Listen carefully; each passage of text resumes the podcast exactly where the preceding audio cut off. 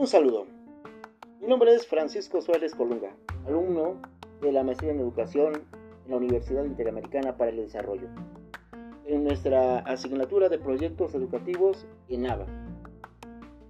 Hoy vamos a hablar acerca de las competencias pedagógicas, investigación y evaluativas. Antes de ello, déjenme comentar brevemente acerca de lo que son los ABA, los ambientes virtuales de aprendizaje. Según Unigarro, en el 2004, define un ambiente virtual de aprendizaje como un lugar donde se genera un proceso educativo, una acción comunicativa con intenciones de formación, distinto al salón de clases. Esto se da en el ciberespacio, es una temporalidad que puede ser sincrónica o asincrónica, sin la necesidad de que los cuerpos de maestros y alumnos estén presentes. Su función está dimensionada por la capacidad de facilitar los procesos de comunicación entre el estudiante con su grupo y su docente tutor. La primera competencia es la competencia pedagógica. Está ligada a la propia naturaleza de lo que se entiende por enseñanza y aprendizaje. Va más allá de la transmisión de conocimientos y de la presentación de contenidos. Va a que el docente tenga en cuenta los estilos de aprendizaje de los alumnos el dominio de su asignatura, el conocimiento del desarrollo del aprendizaje de los alumnos en general y de su experiencia con las TIC. Al conseguir esta competencia, el docente hará un diagnóstico de necesidades a partir del perfil de los estudiantes para conocer las características individuales y grupales. Tendrá organización y gestión de los materiales, donde las TIC tienen un rol central al permitir diversificar las opciones en las que se elaboran y distribuyen dichos materiales. Además, fomentará motivación para despertar el interés de los estudiantes en los contenidos de la asignatura e inducirlos a participar en acciones tendientes a enriquecerlos. Además, también dará orientación y tutorías mediante el seguimiento individual de los aprendizajes que proporcionen retroalimentación adecuada y oportuna.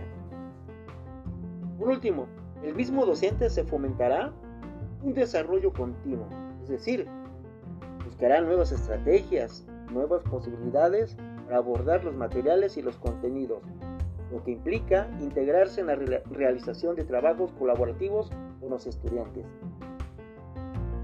La siguiente competencia es la competencia de investigación, que son aquellas en las que el docente selecciona información, se hace preguntas de lo que no sabe, analiza e interpreta información. Esto le permitirá estar al día y al tanto de la información e investigaciones emergentes. Estará entonces mejor respaldado y con mejores argumentos en sus declaraciones frente a la comunidad educativa. El desarrollo científico tecnológico se manifiesta en tecnología de lazos sociales y comunicación que permiten la interacción entre las personas. El docente debe estar al tanto de estas novedades y utilizarlas en la medida que le ayuden en su proceso pedagógico. La investigación es un proceso formativo, con rigor científico, metodológico y práctico para dar solución a problemas sociales, organizacionales, ambientales y tecnológicos. Ahí radica uno de los principales aportes de las TIC y del Internet en el mundo, que es la creación de comunidades virtuales de científicos, investigadores, profesores y estudiantes. Por último, las competencias evaluativas. La evaluación nos permite saber qué también estamos aprendiendo, qué también están aprendiendo los alumnos, si es eficiente el uso de los recursos que se tienen, y además sirve para retroalimentar tanto a alumnos como a docentes, directivos, padres de familia sobre la efectividad del servicio educativo que se está brindando.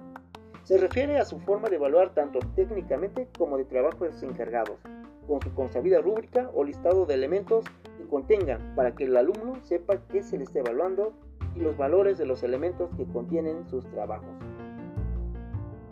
Asimismo, debe darle un seguimiento en un tiempo determinado,